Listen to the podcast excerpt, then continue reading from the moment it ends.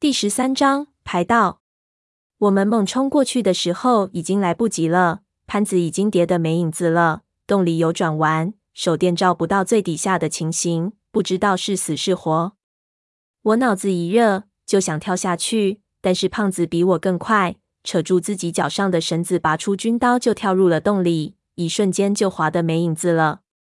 我还想再跳，给华和尚拉住了，说直径太小了，连你也跳下去，下面打都没法打。如果有用，胖子一个人就能把人救上来；如果没，你跳下去也是送死。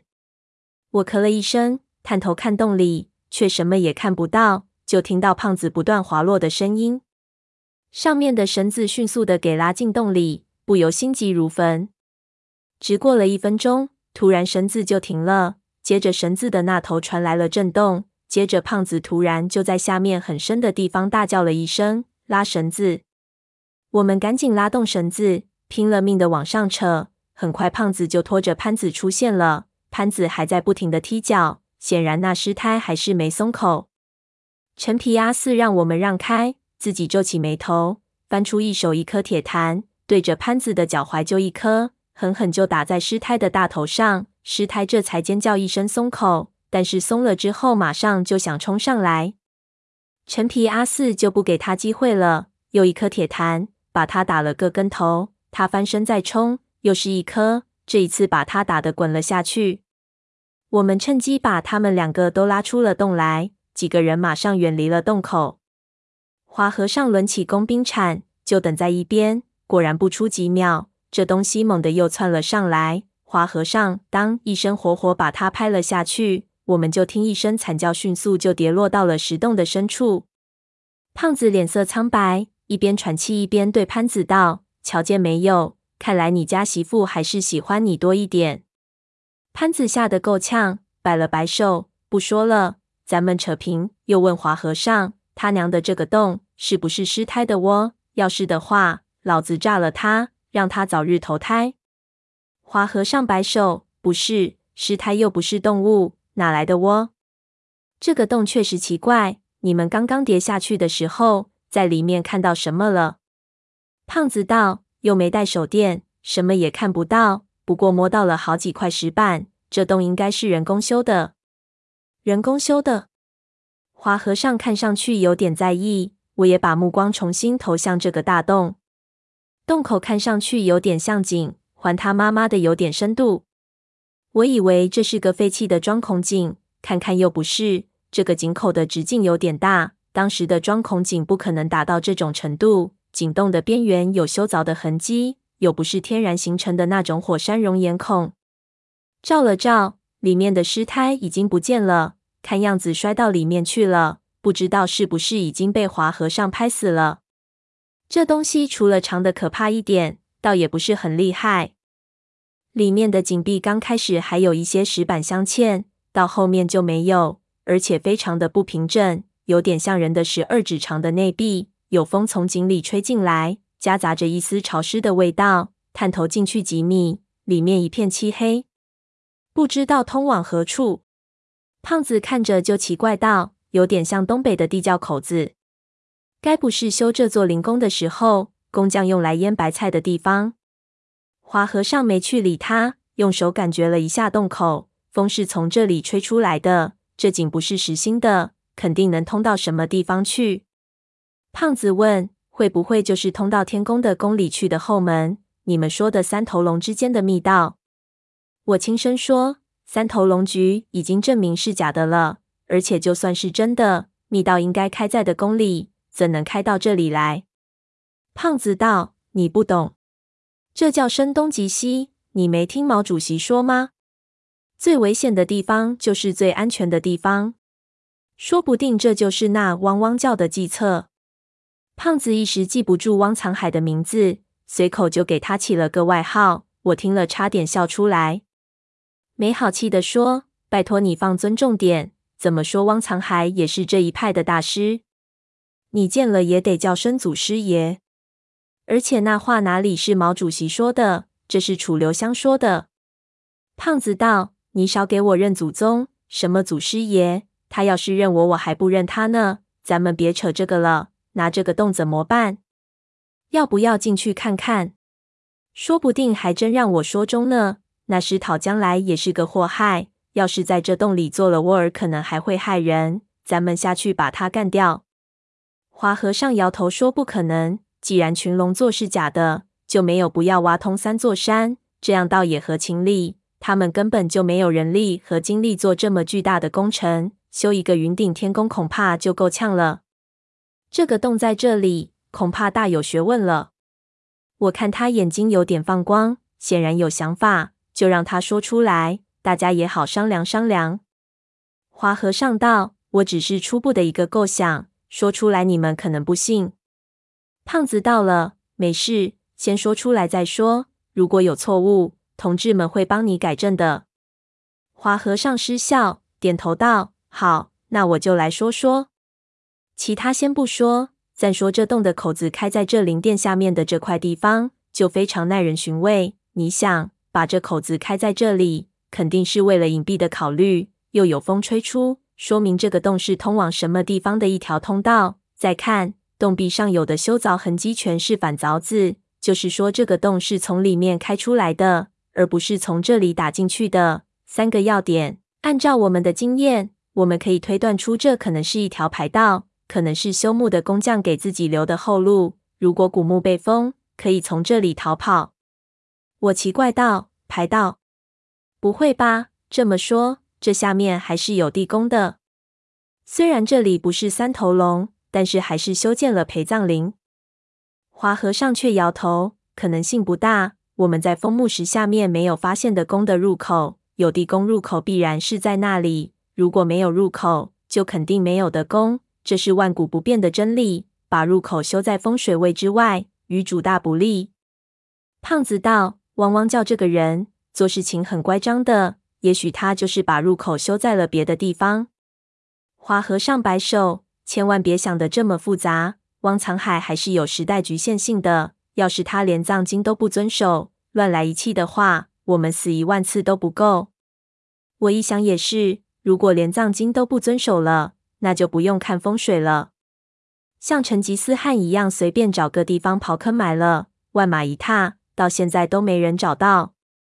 问他道：“那既然下面没得攻，你说这条排道是通向什么地方的？”花和尚道：“排除法，第一，这条排道修在这假陪葬陵的下面，那么肯定是和云顶天宫的工匠有关系。第二，附近什么地方可能会修建这样的排道？毫无疑问，只有云顶天宫的得宫。所以我的结论，排道十有八九。”是从三圣山下天宫的宫一路挖过来的。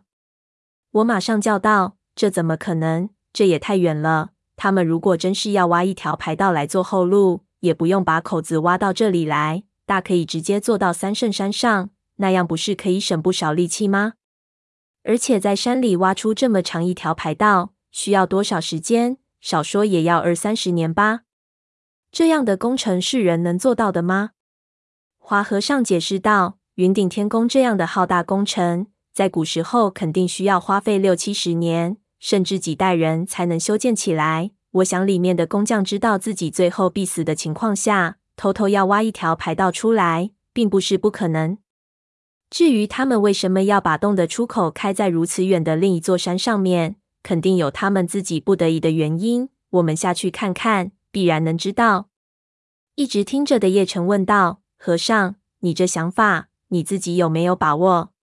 花和尚顿了一下，道：“说实话，我不敢说。不过我觉得值得我们去尝试一下，总比咱们出去之后再跑一趟的强。现在所有的迹象都表明这是一条排道。如果我料错了，那下面是其他地方，进入也不是坏事情。这种排道，咱们也不是第一次见了，应该不会有什么危险。没人会在自己逃命的路上设机关的。”我一琢磨，花和尚的说法实在是非常有吸引力。一来这里风水的说法太乱，我已经搞不清楚陈皮阿四他们说的话了。这里的风水是好是坏，我也没兴趣。二来另一边阿宁他们的进展不知道怎么样了。我们已经浪费了很多时间，到现在我们还不知道三叔安排这一次下的的目的。要是因为这一个来回全盘皆输，我真是对不起他老人家了。另一个方面，还有一个考虑，就是顺子现在可能基本上知道了我们是干什么的，现在闷声不响的站在一边，也不说话。但是这人不笨，我一直看着他手，从来就没有离开过他的刀超过两尺，说明这个人已经在戒备我们了。这人一旦回到村里，谁知道他会干什么？说不定马上就会把我们卖了。陈皮阿四肯定考虑到了这一点。如果我们不得已要出山种来，那进村之前第一件事肯定是杀人灭口或者重金收买。到时候再找向导，就不一定能找得到。你们去一次雪山，自己回来了，向导没回来，谁还会再带我们进去？二来，村里能带人上雪山的人，恐怕也不多了。几个人商量一下，权衡再三，意见却不统一。叶成怕那师太坚决不赞成下去，潘子也觉得邪乎，胖子和我就觉得可以试一下。花和尚就去请示陈皮阿四，说：“老爷子，我们要不就走一招？”陈皮阿四一直坐在那，闭着眼睛听我们说话。花和尚问了几遍，不知道为什么，他一点反应也没有，似乎是睡着了。胖子有点按捺不住，就去拍他道：“老爷子，你倒是说句话，别在这装酷啊！”一推之下，陈皮阿四晃了一下，却仍旧没有睁开眼。花和尚一看。脸色一变，猛跑上去一抓老头子的手，一下子脸就刷一下白了。胖子一看也跑了过去，一摸老头子的脖子，也顿时变色道：“我操，死了！”众人一听，都愣了一下：“什么？死了？怎么可能？几分钟前不是还好好的吗？”但是，一看到胖子的脸色，花和尚脑门上的汗和毫无反应的陈皮阿四，我们都意识到了不对劲。众人马上围了过去，一边的老头子像是僵直了一样，闭着眼睛，一动也不动的坐着，犹如冰雕一般。我摸了摸陈皮阿四的手腕，一下子也摸不到脉搏在什么地方，只是感觉他的皮肤又干又涩，而且凉得可怕，而且里面的肉似乎都僵了。难道真是死了？我心里骇然。就在我们在那里研究那坑的时候。陈皮阿四就坐在这里，心脏慢慢停止了跳动。虽然这很符合低体温症的死亡方式，但是低体温症起码需要在低温度下二十分钟才会真正断气。我们才做了五分钟都不到，他怎么会就突然死了？这也说不通啊！我心里还存着一丝希望。胖子这人说话不靠谱，他是只摸了摸陈皮阿四的脖子，判断死亡太武断了。有可能只是休克了，刚才一路跑得太快了，九十岁的老人怎么可能受得了？然而花和尚皱着眉头，掰开老头子的眼睛，用手电去照后，脸色越来越难看。最后他回头看了一眼叶晨，摇了摇头。花和尚有一定的医学知识，看到他摇头，我们顿时就吸了口凉气，知道不会错了，真的是死了。潘子轻声问道。怎么回事？怎么死的？花和尚叹了口气，不知是说不知道，还是不想说话，阴着脸一下子瘫坐在地上。胖子就拉了潘子一下，道：“这么大年纪了，怎么死都行啊？”我不禁一叹，果然，对于九十来岁的老头，来到这里实在是太勉强了。发生这种事情，说是意外，也在情理之中。这陈皮阿四大概自己也想不到。自己竟然会这样死掉，也算是他的报应了。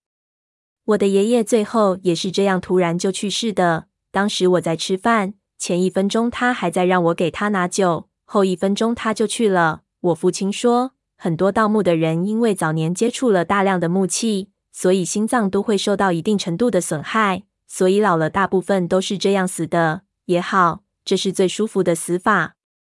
我们都有点不知所措。一方面，陈皮阿四是他们的瓢把子，现在他死了，叶城和华和尚待在这里就没意义了。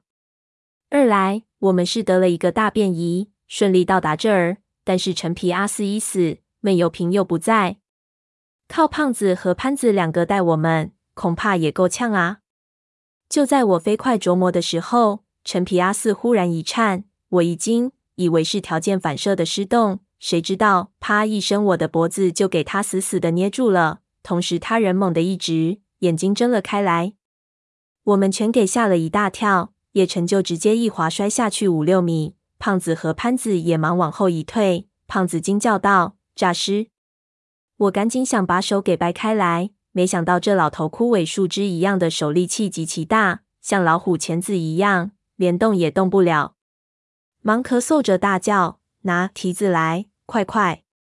话还没说完，陈皮阿四突然就松开我的脖子，把我一推，骂道：“你在胡扯什么？”我脑子已经混沌了，赶紧退到胖子身后。却给胖子卡住，不让我过去。这时候忽然一想，不对啊，诈尸还会说话。再一看陈皮阿四，明显人的精神也上来了，呼吸也恢复了。